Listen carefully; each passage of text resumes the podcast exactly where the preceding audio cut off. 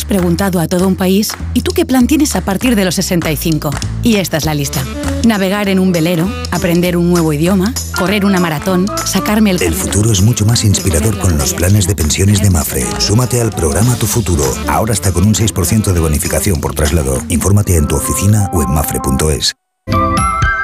Alcina, ¿qué hora es? Son las 8 en punto de la mañana, 7 en punto de la mañana en Canarias. Buenos días desde Onda Cero. De uno en Onda Cero.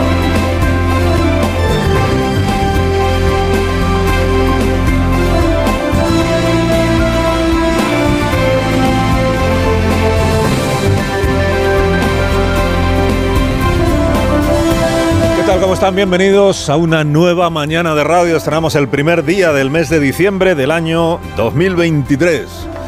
Sánchez el pacificador no para de abrir frente, jabar trincheras, provocar incendios.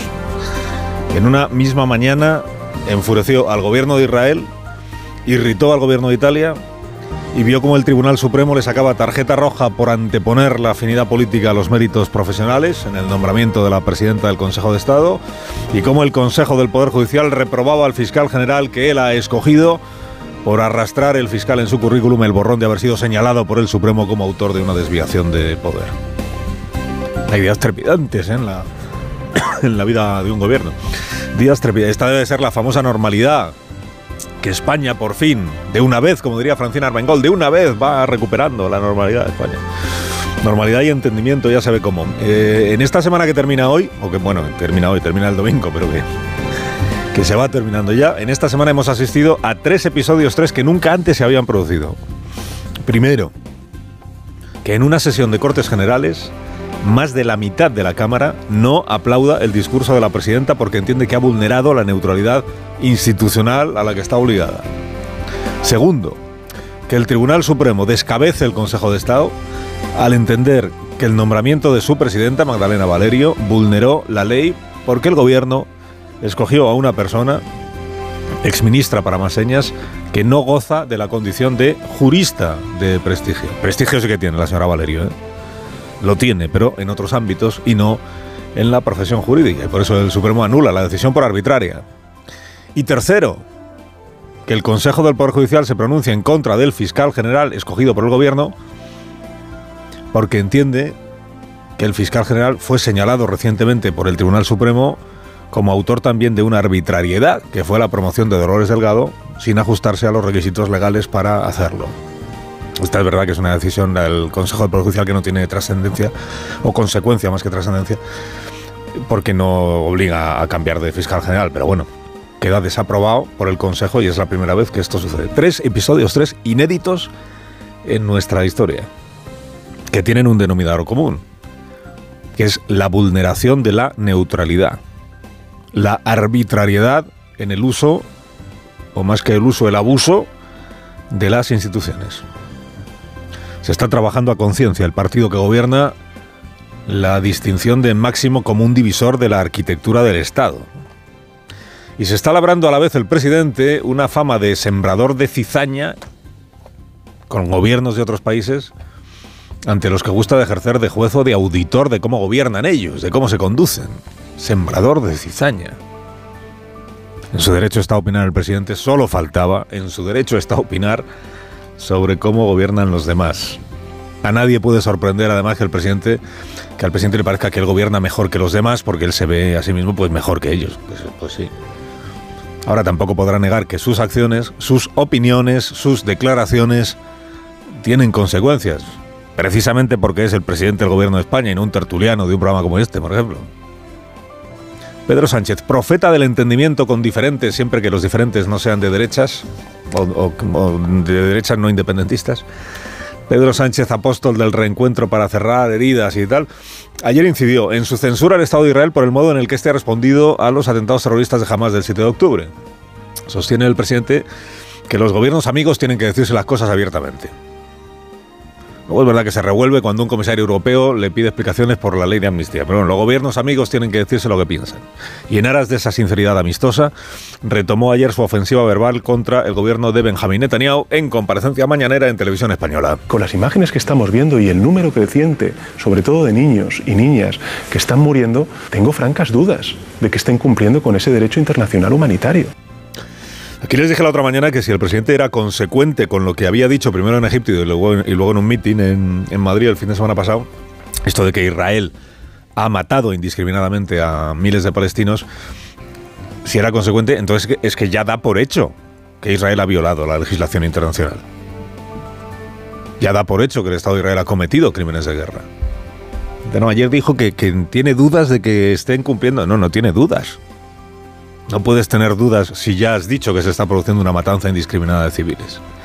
Y el otro día decía aquí, eh, lo siguiente ya solo es que, que reclame el procesamiento de Benjamín Netanyahu en un tribunal ante el Tribunal Penal Internacional como autor de esos crímenes de guerra o violaciones de la legalidad internacional.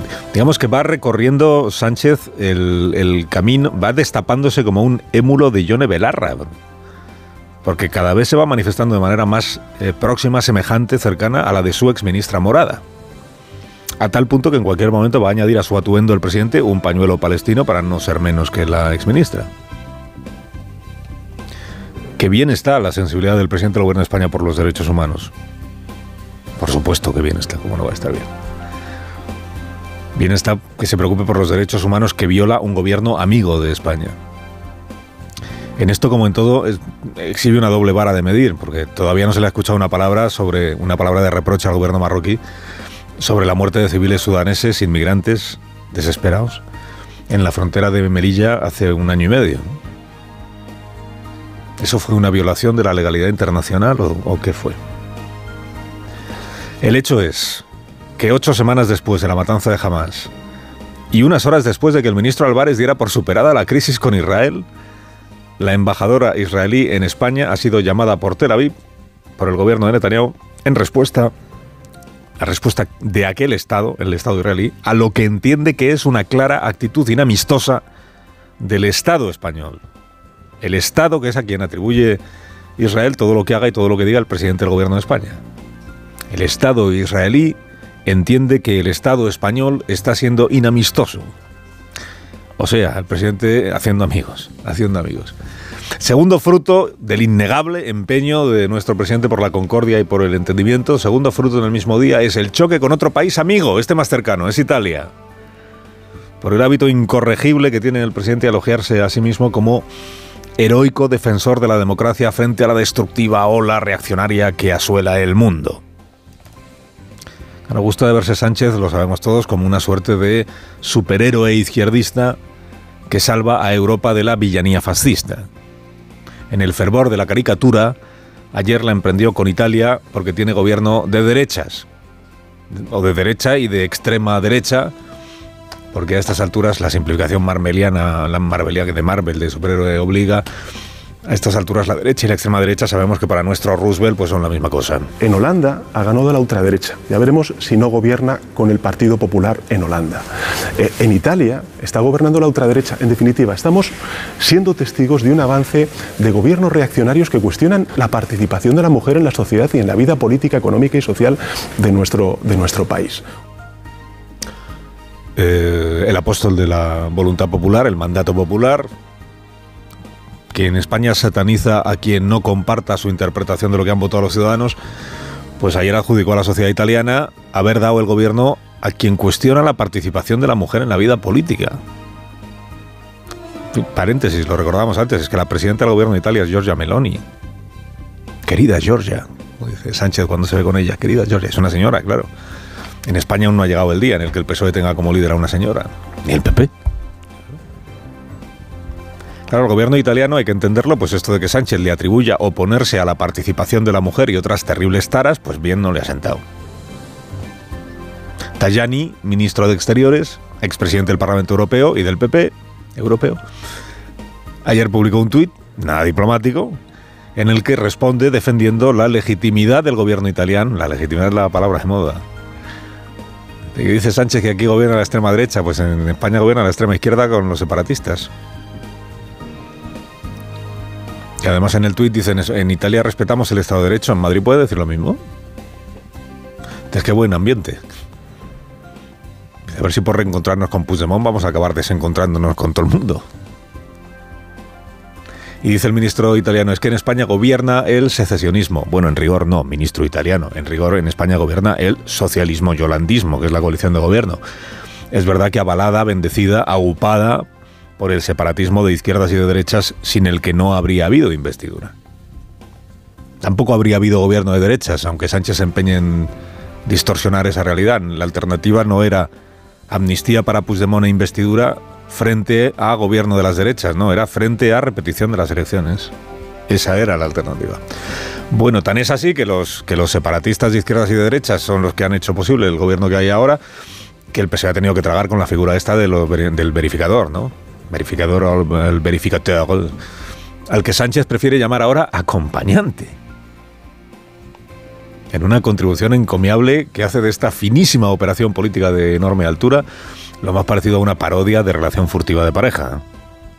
El acompañante. Se ven Santos Tardán y Puigdemont en la clandestinidad y llevan un acompañante para que interceda entre ellos. Claro, con los verificadores extranjeros esto pasa como con la amnistía, que han pasado de ser contraproducentes a ser deseables. De aquel relator ni de broma, y menos extranjero, que decía el PSOE, pues ahora hemos pasado a esto de ahora que es, ay, qué bien que nos acompañe un señor para resolver nuestras diferencias. Si dos no se entienden, el que nos acompañe un tercero en esa labor de verificación, pues yo creo que es una buena noticia porque nos puede ayudar efectivamente a llegar a acuerdos. si la pareja no funciona, hagamos un trío. O sea, hay que hacer caso al presidente en esta nueva entrega del cuentismo 3.0 en la que es. Pues es muy sano. Muy sano que a las reuniones entre dos partidos políticos asista un verificador extranjero. Entre dos partidos políticos españoles. ¿Cómo no se nos había ocurrido antes esto? ¿Cómo se nos había ocurrido antes? Es verdad que el PSOE y Puigdemont, eh, no, el presidente, es verdad que el PSOE y el presidente Puigdemont no han necesitado acompañante para firmar el pacto ese en el que se han inventado la historia del proceso, que eso ya lo tienen firmado, sin acompañante. Es verdad que con Esquerra Republicana lleva cuatro años pactando cosas el PSOE, sin han pactado neutralizar sentencias judiciales, vaciar el Código Penal, sin acompañante. Pero ahora sí, ahora sí es necesario porque todo es muy excepcional es efectivamente un mecanismo excepcional. Pero es que la situación que se está viviendo por parte de estos dos partidos independentistas en el sistema político español es también excepcional. ¿Por qué? Porque es excepcional. Es, excepcionalísima la, situación. A ver, son dos partidos que tienen grupo parlamentario en el Congreso, grupo parlamentario en el Parlamento catalán, funcionan como cualquier otro partido, se puede uno reunir con ellos cuando quiera, en la carrera de San Jerónimo, en la ciudadela de Barcelona. ¿Cuál es la excepcionalidad?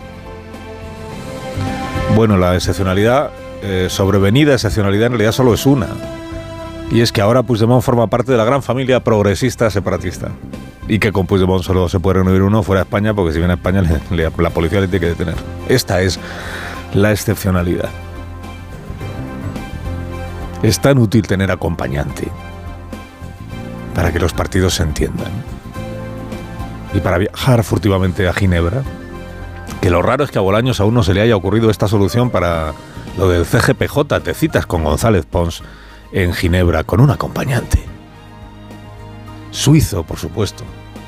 Pixelado, por supuesto. Y de ahí sale renovado el Consejo General del Poder Judicial en una tarde. Carlos Alsina en Onda Cero.